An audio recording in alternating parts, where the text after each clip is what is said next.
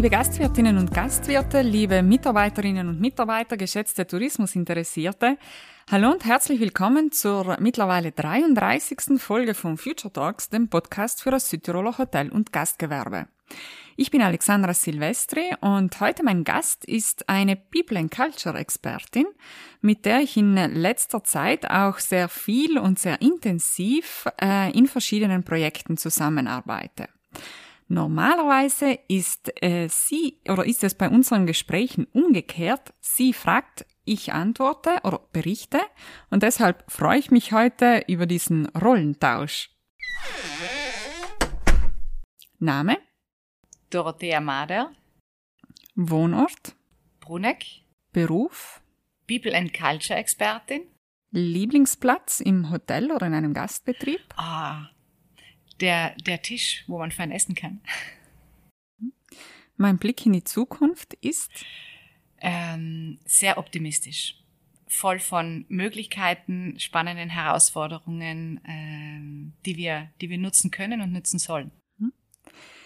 Liebe Dorothea, hallo und herzlich willkommen zu dieser neuen Folge von Future Talks. Ich darf dich unseren Zuhörerinnen und Zuhörern kurz vorstellen. Du bist gebürtige Südtirolerin, warst dann lange Zeit in Italien und Deutschland in Führungspositionen bei einem internationalen Handelskonzern tätig, unter anderem in den Bereichen Sales, Organisation, Kommunikation und in geschäftsführender Position auch im Bereich Human Resources.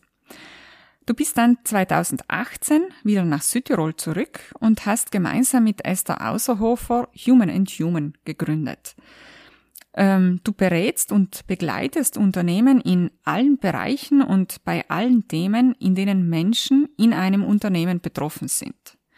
Von Employer Branding über Strategieentwicklungsprozesse, Organisationsentwicklung und Transformationsprozesse im Bereich der Digitalisierung bis hin zum Thema Generationenwechsel.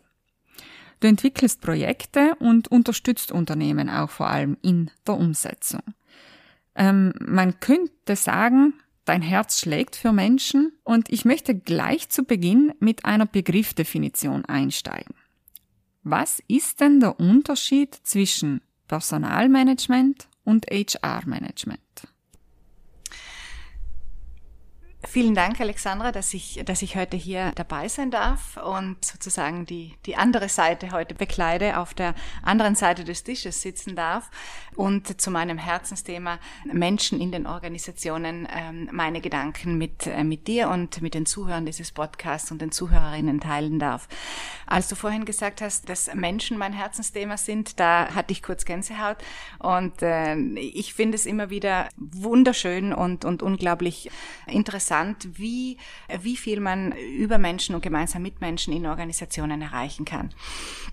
Dahingehend vielen Dank für, für die Möglichkeit, die, die du mir heute gibst, über, über diese Themen mit euch, mit dir zu sprechen. Ja, kommen wir zur, zur Begrifflichkeit. Personalmanagement und HR-Management, Human Resource Management. Das Personalmanagement, das ähm, kümmert sich im Besonderen um die, wenn wir so nennen wollen, die administrativen Themen, also die Personalverwaltung. Da geht es um Payroll, da geht es um Arbeitszeiten, da geht es um Arbeitsbeziehungen. Also das ist so äh, das, was wir vielleicht aus der Vergangenheit kennen Unternehmen und was in der Vergangenheit in den, im großen, größten Teil der Unternehmen unter äh, Personalmanagement äh, verstanden worden ist. HR-Management ist dann, wenn wir so wollen, die, die nächste Stufe. Da geht es dann wirklich darum, für die Menschen in den Organisationen, also im, im, gesamten Kreislauf der, der Mitarbeiter und Mitarbeiterinnen im Unternehmen, Prozesse und Aktionen zu, zu, zu definieren und einzuführen. Wirklich von der, von der Talent Acquisition, also vom Recruiting, von der Mitarbeiter, Mitarbeiterinnen Beschaffung, wenn wir es so nennen wollen, bis hin zum Onboarding, die Personalentwicklung, die verschiedenen Themen intern wie Performance Management, Talent Management, Management, das ganze Thema Mitarbeiter Care, also das sich um die Mitarbeiter und Mitarbeiterinnen kümmern, bis hin natürlich zum Austritt, zum Exit. Ähm, es wird Human Resources Management genannt. Da möchte ich gleich einhaken. Ich bin mit dem Begriff, mit der Begrifflichkeit Human Resources nicht sehr, sehr glücklich.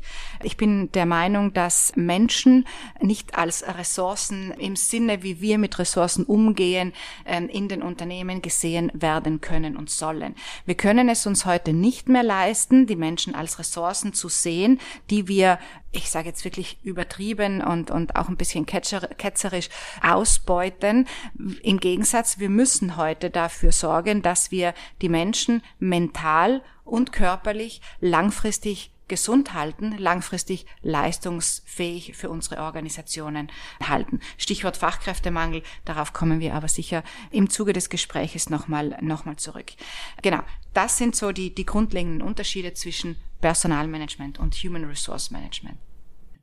Mhm. Vielen Dank, Dorothea.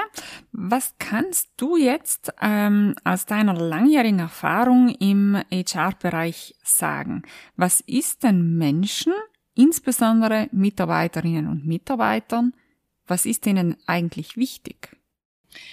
Wenn wir Umfragen aus den 80er Jahren uns anschauen, genau zu dieser Frage, dann war die Antwort, hier arbeite ich, aber leben tue ich woanders.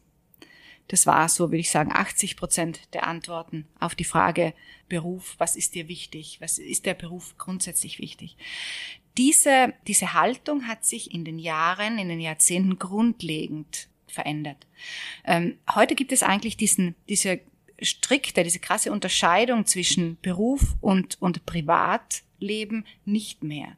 Wir sind durch unsere äh, Devices, unser, unser Smartphone, unsere Computer, unsere äh, äh, smarten Uhren, alles, was uns eigentlich umgibt, ständig on. Wir sind immer ähm, immer präsent, wir sind immer um, im Netz, wir checken unsere E-Mails mittlerweile fast 24 Stunden, wir sind immer erreichbar. Das heißt, das Privatleben und das berufliche Leben haben sich, äh, sind stark ineinander verzahnt und gehen mittlerweile fließend ineinander über. Und ähm, die Menschen haben heute, im Besonderen auch die jungen Generationen, haben den Anspruch, dass sie äh, nicht nur zu Hause oder äh, woanders leben, sondern auch im beruflichen Umfeld sich wohlfühlen, ähm, sich gewertschätzt fühlen und einen Beitrag leisten können. Und das ist genau das, das sind genau die Elemente, die heute wichtig sind für unsere Mitarbeiter und Mitarbeiterinnen, dass wir sie, dass wir sie halten können, dass wir im, im, in den Betrieben auch eine gesunde und eine positive Unternehmenskultur entwickeln. Die Menschen möchten einen Beitrag leisten. Sie möchten ähm, wichtig sein für das Unternehmen. Sie möchten dazugehören. Sie möchten wissen, dass ihre äh, vier, sechs, acht, zehn, zwölf Stunden, was auch immer, äh, dass die etwas bewegen, dass es einen Sinn hat und Sinn macht, wenn sie diese ihre Lebenszeit in einem Unternehmen oder in einem Betrieb verbringen. Und das ist ein, ein grundsätzliches Thema, ein sehr wichtiger Hebel, den wir heute haben und den die äh, Unternehmer, Führungskräfte bewegen sollen, bewegen müssen, um diese Zufriedenheit bei den Mitarbeitern und Mitarbeiterinnen einfach zu erreichen.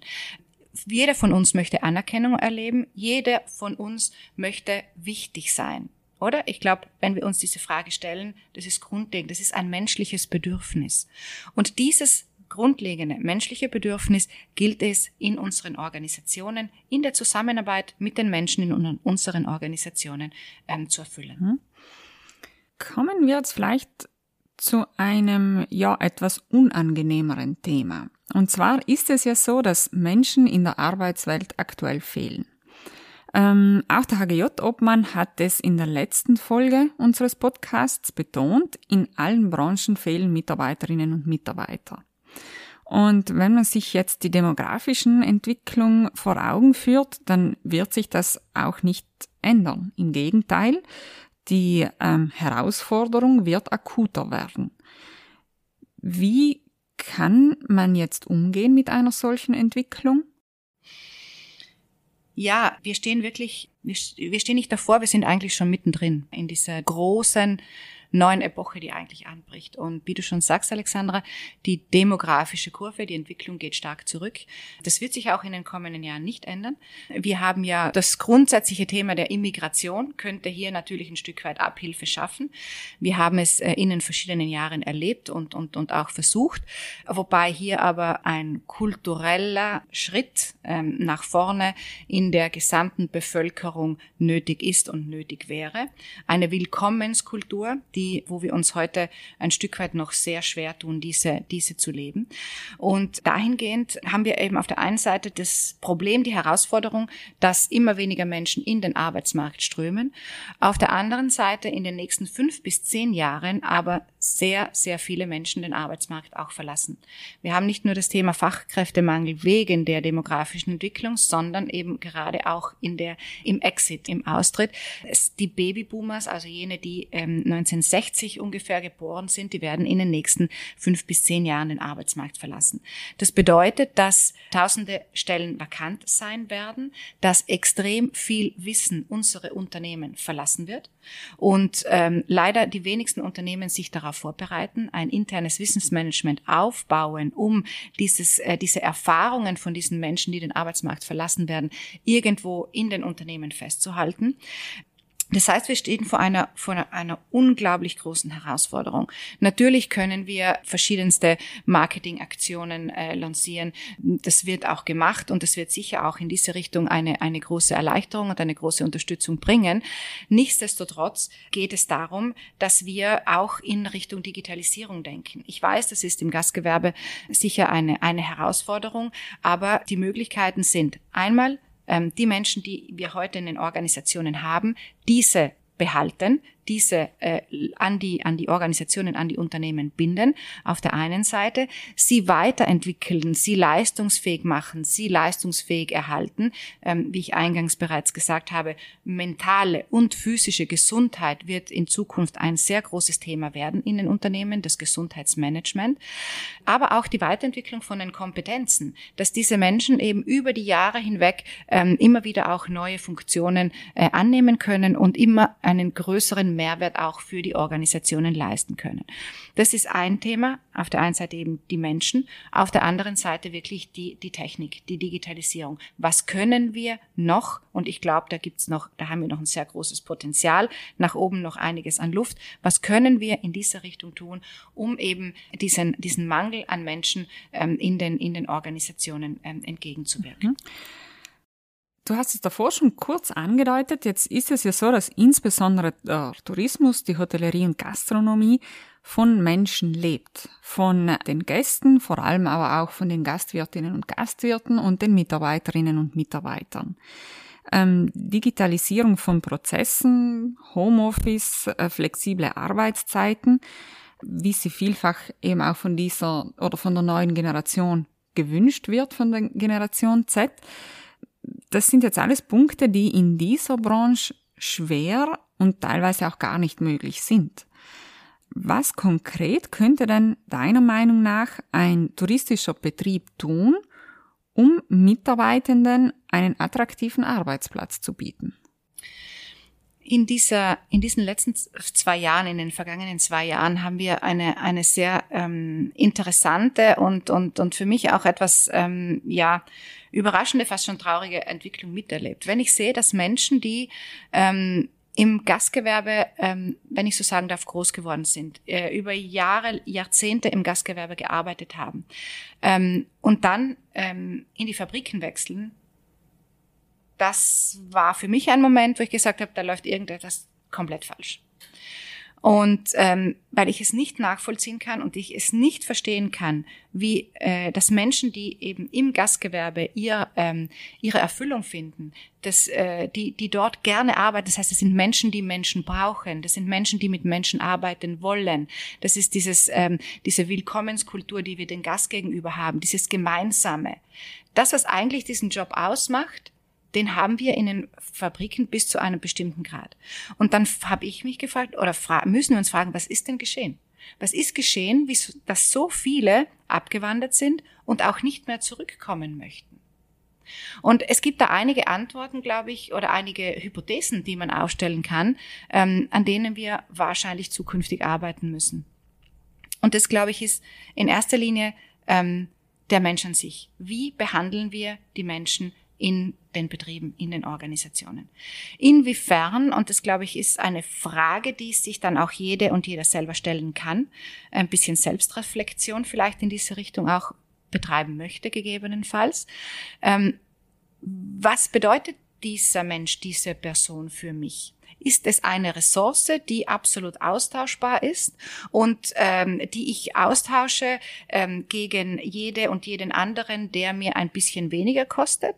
Ähm, ist es eine Ressource, die ich ähm, eben, wie es damals in der Pandemie war, ähm, den Vertrag nicht, nicht verlängere beziehungsweise auslaufen lasse, beziehungsweise die wenige Sicherheit, die äh, viele Mitarbeiter in dieser Branche haben, weil wir sehr wenig Jahresverträge haben, ähm, ähm, äh, diese wenige Sicherheit, die sie gehabt haben, ihnen diese auch noch nehme. Wir hatten tausende Mitarbeiterinnen und Mitarbeiter im Gastgewerbe, die auf der Straße waren, ähm, was andere Unternehmen eben genau nicht gemacht haben. Einige oder viele Unternehmen haben nochmal in ihr Portfolio gegriffen und haben äh, die Zähne zusammengebissen und haben die Mitarbeiterinnen und Mitarbeiter trotzdem behalten, haben äh, die, das Arbeitslosengeld integriert, die Ausgleichskasse, um den Mitarbeiterinnen und Mitarbeitern einen, einen dekorosen äh, Lebens äh, ähm, oder ein dekoroses Leben zu ermöglichen in dieser schwierigen Zeit.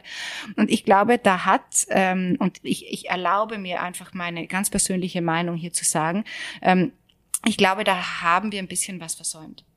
Und ähm, diese, diese, diese Wertschätzung der Menschen als solche und die Erkenntnis, dass Menschen eines, ein strategischer Hebel sind in unseren Betrieben, ähm, das, glaube ich, ist der Schritt, den wir machen müssen, um die, die Menschen wieder, ähm, ja, dieses Entlieben, das stattgefunden hat von den Mitarbeitern und Mitarbeitern Richtung Gast, äh, Gastgewerbe, äh, dass wir das wieder, ähm, dass wir das wieder aufbauen können. Weil ich glaube, der Südtiroler hat es so grundsätzlich in sich, dieses, ähm, diese Gastfreundschaft, ne? dieses, dieses Stolzsein auf die eigene Heimat und gerne ähm, für Menschen arbeiten, gemeinsam mit Menschen arbeiten, auch dieses Dienen, das soll jetzt nicht negativ, ich meine es wirklich positiv, dieses Dienen, das eben ähm, in, in, äh, im, im Gastgewerbe sehr wichtig ist. Ich glaube, das tragen wir alle ein bisschen in uns. Und irgendwie hat fast jeder von uns in der Verwandtschaft, Familie, wie auch immer, ähm, mit, mit dieser Branche äh, zu tun und ist mit dieser Branche im Kontakt. Und umso äh, größer ist der Schmerz, wenn man eben dann diese, diese Abwanderung sieht und dann auch die Gründe erfährt. Weil ich habe mit vielen Menschen gesprochen, weil ich es verstehen wollte. Und ähm, es ist schon interessant, wenn sie sagen, ja, ich bin heute zwar in einer Fabrik, ich arbeite und stehe an einer Maschine acht Stunden am Tag, aber man dankt mir für das, was ich mache. Ähm, man, äh, man, äh, man wertschätzt meine Arbeit. Man lässt mich immer wieder wissen, wie wichtig das ich bin für dieses Unternehmen, für diesen Betrieb. Und ich glaube wirklich, diese menschliche Ebene ist, ähm, ist extrem wichtig. Da können wir und haben wir sehr große Chancen, wenn wir sie dann nutzen wollen. Mhm. Tja, sehr klare Worte. Danke dir, Dorothea. Ähm, kommen wir zu einem, ja, einem Thema, das auch damit verknüpft ist, Stichwort Employer Branding. Talentierte Mitarbeitende orientieren sich heute an Unternehmen mit einer attraktiven Arbeitgebermarke. Wie werde ich denn nun zu einer Arbeitgebermarke? Was fließt denn da alles mit hinein? Die Arbeitgebermarke wir können es vergleichen mit einer Produktmarke. Hm? Ähm, ich entwickle ein Produkt. Das kann, das kann mein Haus sein, das kann mein Hotel sein, das kann meine Bar sein. Das ist mein Produkt. Und ich entwickle dieses Produkt in all seinen Facetten und Möglichkeiten, um dieses so gut wie möglich bei meiner Zielgruppe zu platzieren. Ja? Ähm, was ist der USB? Was ist die Unique Selling Proposition? Was ist das, was ich habe, was andere nicht haben? Was macht mich zu etwas Besonderem? Was ist die Geschichte, die ich rund um dieses Produkt erzähle? Nicht? Da glaube ich, sind wir echt gut in Südtirol, ne? wie wir äh, und auch emotional unsere Häuser, unsere, unsere Hotels, unsere Gastbetriebe verkaufen, wie wir sie, wie wir sie platzieren. Am nationalen, aber im Besonderen auch am, am internationalen Markt. Beim Employer Branding ist das Prinzip eigentlich dasselbe. Das Produkt in dem Fall bin aber ich als Arbeitgeber. Hm? Und ähm, es geht darum, wie ich mich als Arbeitgeber authentisch und attraktiv darstellen kann. Wobei authentisch äh, ganz, ganz fett unterstrichen werden muss. Es geht beim Employer Branding nicht darum, dass ich äh, schöne Slogans entwickle, schöne ähm, Filmchen drehe und eine rosarote Welt beschreibe, die es dann aber vielleicht in dem Betrieb im Unternehmen nicht gibt. Wie auch, wenn Sie ein, ein Video drehen über Ihr Haus, über das, über das Angebot, das Sie haben und der Kunde, der Tourist dieses Angebot dann nicht wiederfindet, wenn er in, das, in, die, in die Struktur kommt. Das geht nicht, das funktioniert nicht. Ja? Also diese Authentizität, das, was ich nach außen kommuniziere, muss der Kunde auch wiederfinden, damit er wiederkommt, damit er positiv über meine Struktur spricht. Beim Arbeitgeber ist es genau dasselbe. Das heißt, in erster Linie muss ich die Voraussetzungen schaffen, dass ich nach außen kommunizieren kann. In den Betrieben, und ich bin hundertprozentig sicher, es gibt in jedem Betrieb ganz, ganz viel Gutes. Ganz, ganz viel tolle äh, Dinge, die schon funktionieren. Sonst wären die Unternehmen, die Betriebe nicht das, was sie heute sind und sonst wären sie nicht so erfolgreich, wie sie heute sind. Beim Employer Branding geht es eben genau darum, dass wir das mal erheben. Was sind denn die Dinge, die wir heute positiv nach außen kommunizieren können, die heute schon sehr gut laufen? Dann stellen wir sie gegenüber mit dem, was wir noch besser machen können. Sei es in Richtung Kultur, sei es in Richtung Benefits, sei es in Richtung Kommunikation, sei es in Richtung persönliche und fachliche Entwicklung der Mitarbeiterinnen und Mitarbeiter und so weiter und so fort. Wenn das Paket steht, dann identifiziere ich für mich, okay, wer bin ich als Arbeitgeber? Was macht mich denn ganz besonders? Und das kommuniziere ich dann nach außen, zielgruppengerecht. Ja? Sie positionieren ihr Bed and Breakfast bei einer anderen Zielgruppe als ihr Fünf-Sterne-Hotel. Ne? Das sind ja wirklich verschiedene Zielgruppen und zielgruppengerecht kommunizieren sie. Und beim Employer Branding geht es auch darum, je nachdem, welche Zielgruppe wir ansprechen wollen, welche Art von Mitarbeiter wir suchen, mm, passen wir unsere, unser Wording, unsere Art und Weise, wie wir uns darstellen, welche Bilder wir verwenden, welche Bildsprache, welches Wording, äh, passen wir dem an. Und ähm, somit kommunizieren wir nach außen und werden als Arbeitgeber sichtbar. Wenn heute ein Bewerberin, ein Bewerber sich umsieht nach einem neuen Arbeitgeber, dann geht es in erster Linie darum, und das im Besonderen bei den jungen Generationen, ob dieser Arbeitgeber übereinstimmt mit dem Wertesystem, das diese Bewerberin oder dieser Bewerber hat. Ich möchte mich ja schließlich wohlfühlen dort, wo ich arbeite, weil Arbeit, wie wir eingangs gehört haben, wirklich integrativer Teil des Lebens geworden ist. Und wie kann ich das herausfinden?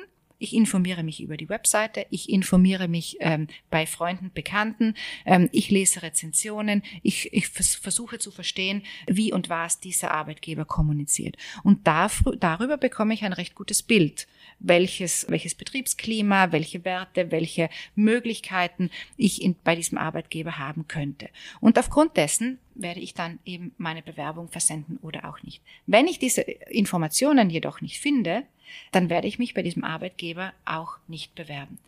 Entsprechend ist es sehr wichtig, dass die, die gleiche Intensität und die gleiche Kraft und Energie, die in, in investiert wird in die Kommunikation des Produktes, der Dienstleistung als solches, dass man mit derselben Achtsamkeit, mit derselben Aufmerksamkeit, mit derselben Professionalität, mit derselben strategischen Ausrichtung auch den Arbeitgeber, sich als Arbeitgeber positioniert und kommuniziert.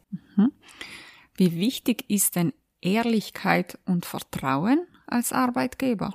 Ich glaube, im Besonderen Vertrauen. Das ist eigentlich das Element, was dazu führt, dass Menschen sich wohlfühlen, dass Menschen bereit sind, Leistung zu bringen.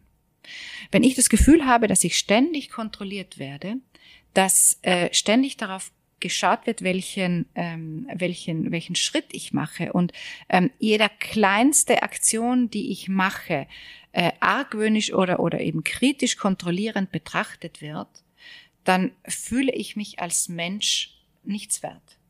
Wieso? Weil ich, weil diese Person, die mich kontrolliert, mir das Gefühl gibt, dass ich nichts kann. Und wenn ich das Gefühl habe, dass ich nichts kann, dann bin ich für mich nichts wert. Und das ist das Schlimmste, was einer Person widerfahren kann. Vertrauen führt dazu, dass ich die Person motiviere, dass die Mitarbeiterin, der Mitarbeiter weiß, er kann etwas. Er darf auch alleine vielleicht ein kleinere oder größere, wie auch immer, Entscheidungen treffen. Und die Ehrlichkeit geht natürlich mit einher.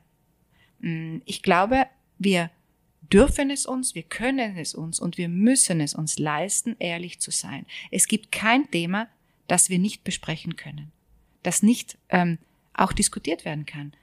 Auch das sehr heikle Thema Gehälter. Es gibt einen Grund, wieso bestimmte Gehälter bezahlt werden, wieso bestimmte Mitarbeiterinnen und Mitarbeiter bestimmte Gehälter bekommen und andere nicht. Es gibt für alles einen Grund. Jeder hat, äh, jeder Unternehmer, jede Führungskraft hat sich Gedanken gemacht bei bestimmten Entscheidungen. Und wenn dann die Frage in diese Richtung kommt, dann kann ich das auch erklären. Dann kann ich wirklich mutig mich vorne hinstellen und erklären, wieso bestimmte Entscheidungen getroffen worden sind. Auch bei solch sensiblen Themen wie das Thema Gehalt. Aber Dinge verstecken oder Dinge, ja, vielleicht auch nicht so erzählen, wie sie sind, das Gegenüber spürt das. Auch unbewusst. Und das führt dann immer zu Misstrauen. Und Misstrauen ähm, steht im Gegensatz zum Vertrauen. Und Misstrauen kann in einer Zusammenarbeit, in einem gemeinsamen Erreichen von bestimmten Zielen, wo wir eigentlich davon ausgehen, wenn wir arbeiten, ähm, nicht funktionieren. Mhm. Dorothea, sehr, sehr spannende Themen. Ich könnte da bei jeder Frage noch äh, nachbohren oder noch, noch ja, weiter ausführen. Wir nähern uns aber so langsam dem, dem Ende des Podcastes ähm, oder unserer Zeit. Deshalb möchte ich noch einen Schwenk auf den Tourismus machen und wirklich auf diese Branche eingehen. Viele familiengeführten Betriebe in Südtirol, im touristischen Bereich auch vor allem, sind gerade in einer Phase des Umbruchs. Ähm, neue Wege und Konzepte, die jetzt vor allem auch durch die Krise in den letzten Jahren angestoßen wurden und zum Teil auch beschleunigt wurden, der Generationenwechsel äh, und auch neue Themen, die ja heute jeder Betrieb bedienen muss, wie zum Beispiel das Thema Nachhaltigkeit oder Innovation. Ähm, was ist denn in dieser Phase jetzt wichtig, um Mitarbeiterinnen und Mitarbeiter auch weiterhin an Bord zu wissen? Das sind sehr große Herausforderungen, denen wir uns heute stellen. Und das sind nicht, das sind nicht Projekte und Entwicklungen, die man ja von heute auf morgen implementiert. Das sind Entwicklungen, die die nächsten Generationen einbeziehen und die wirklich der gesamten Kraft, die wir in den Organisationen, in den Betrieben haben, bedarf. Und ähm, um erfolgreich zu sein, ist es wichtig und haben wir die große Chance, nicht nur wir sage ich jetzt Gastwirte, Gastwirtin, Gastwirt, Führungskräfte nach vorne zu preschen, sondern wir haben eigentlich die Möglichkeit, die gesamte Mannschaft mitzunehmen in diesem Prozess. Wie machen wir das? Indem wir sie in unsere Ziele, in unsere ähm, Visionen oder in die Vision für unseren Betrieb einbinden. Wenn ähm, wir unserer gesamten Organisation, all unseren Mitarbeiterinnen und Mitarbeitern vermitteln können, was, welche die Vision ist, wohin die Reise gehen soll, dann werden sie sich mit diesem Ziel identifizieren. Sie werden den Sinn finden in ihrer täglichen Arbeit. Und Sinn ist eine der größten Motivationsquellen. Und wiederum die neuen Generationen möchten wissen, wieso sie ihre Arbeit machen. Und wenn sie den Sinn verstehen, und sich identifizieren mit dieser Vision, werden sie auch dazu beitragen, dass dieses Ziel gemeinsam erreicht wird. Aber damit das geschieht, muss ich sie eben, wie gesagt, einbinden. Ich muss sie Teil werden lassen vom Ganzen. Das Ziel, das wir erreichen wollen, ist das Ziel von uns allen. Das ist nicht nur das Ziel vom Gastwirt oder der Gastwirtin, sondern das Ziel ist das jenes der gesamten Organisation. Und dann, wenn wir das schaffen, dann sind wir nicht zu zweit, zu viert, die nach vorne preschen und die Ziele erreichen wollen und diese großen Herausforderungen in Angriff nehmen, sondern dann haben wir plötzlich unser ganzes Heer an Mitarbeiterinnen und Mitarbeitern, die mitgehen und uns dabei unterstützen. Und welche unglaubliche Kraft dadurch entwickelt wird und welche unglaubliche ähm, ähm, Leidenschaft auch im, im gemeinsamen Arbeiten dadurch freigesetzt wird, das glaube ich, äh, kann sich jeder von uns vorstellen. Mhm.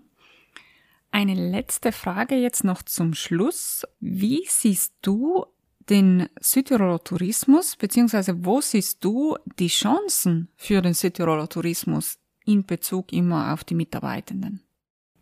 Ich, ich komme wieder zurück auf, ähm, auf das, was eigentlich so ein Stück weit unser DNA ist. Nicht? Südtirol ist einfach ein, ein Tourismusland. Und, und der Tourismus bietet eigentlich extrem viele Möglichkeiten. Sehr diversifiziert, sehr dynamisch. Es geht aber darum, dass wir heute Modelle schaffen und die Möglichkeiten geben, die auch den, den, den Anforderungen und den Erwartungen der jungen Generationen entsprechen. Und ich weiß es aus persönlicher Erfahrung, ein Freund von mir, Hotelier, der hat mir erzählt, dass er mittlerweile die, die größte Zeit seiner Arbeit, die investiert er in die Planung. Und er ermöglicht seinen Mitarbeiterinnen und Mitarbeitern jegliche Flexibilität. Und er sagt, ja, das ist eine Herausforderung, aber das wird zukünftig einfach unsere Arbeit sein, wenn wir uns die Arbeitsplätze ähm, erhalten wollen. Und dadurch hat er aber auch Mitarbeiterinnen und Mitarbeiter, die ständig wiederkommen. Und, äh, und er hat genügend Bewerberinnen und Bewerber für, für sein Haus.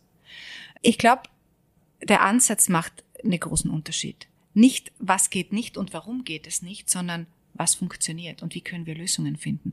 Und vielleicht versuchen wir, diese Lösungen auch mal gemeinsam mit unseren Mitarbeitern und Mitarbeitern zu finden. Das muss nicht immer nur der Arbeitsrechtsberater sein. Fragen Sie auch mal in Ihrer Organisation, wie würdest es du denn machen? Wie könntest du dir denn vorstellen, dass das funktioniert in eurem Team? Ihr seid zu zwölf im Service, keine Ahnung. Versucht euch abzusprechen, wie die Organisation am besten funktionieren kann. Gebt ihnen die Verantwortung dieser Entscheidung. Dann wird auch von Seiten der Mitarbeiter und Mitarbeiterinnen ganz eine andere Haltung gegenüber der Arbeit entstehen. Ähm, dahingehend bin ich, bin ich der Meinung, dass wir diese Flexibilität einfach angehen müssen. Es gibt keine, dieses geht nicht, gibt's nicht, äh, bin ich schon sehr ein Freund davon. Ähm, in Deutschland zum Beispiel haben wir im Gastgewerbe die Fünf-Tage-Woche seit eh und je und das ist kein Thema. Bei uns gibt's noch sehr viele Betriebe, die sich da, ähm, die da keinen Weg hinfinden. Wenn wir die Zukunft sichern wollen, äh, unseres Tourismus, unserer, unserer Gastbetriebe, dann glaube ich, ist das der einzige Weg. Vielen lieben Dank, Dorothea, für dieses ähm, ja sehr tiefgründige, aufschlussreiche ähm, Gespräch. Vielen Dank, Alexandra. Es war mir eine Freude und alles Gute ähm, den Zuhörern. Viel Mut, seien Sie mutig, gehen Sie die Dinge an und vertrauen Sie Ihren Mitarbeiterinnen und Mitarbeitern. Sie werden positiv überrascht sein, wie ähm, viel Menschen eigentlich leisten können, wenn sie ähm, motiviert dazu sind. Vielen herzlichen Dank, Dorothea. Liebe Zuhörerinnen und Zuhörer, diesem Abschlussstatement oder vielmehr Appell ist eigentlich nicht mehr viel hinzuzufügen. Ich nehme für mich folgende drei Kernaussagen aus diesem Gespräch mit. Erstens, wir sollten das Vertrauen unseren Mitarbeitenden zurückgeben. Zweitens, Sinn ist eines der größten Motivationsquellen und drittens, wir sollten den Mut haben, neue Wege zu gehen und auch Neues auszuprobieren. Ich wünsche Ihnen viel Erfolg auf diesem Weg. Wir hören uns dann wieder in zwei Wochen zur nächsten Folge von Future Talks. Machen Sie es gut bis dahin.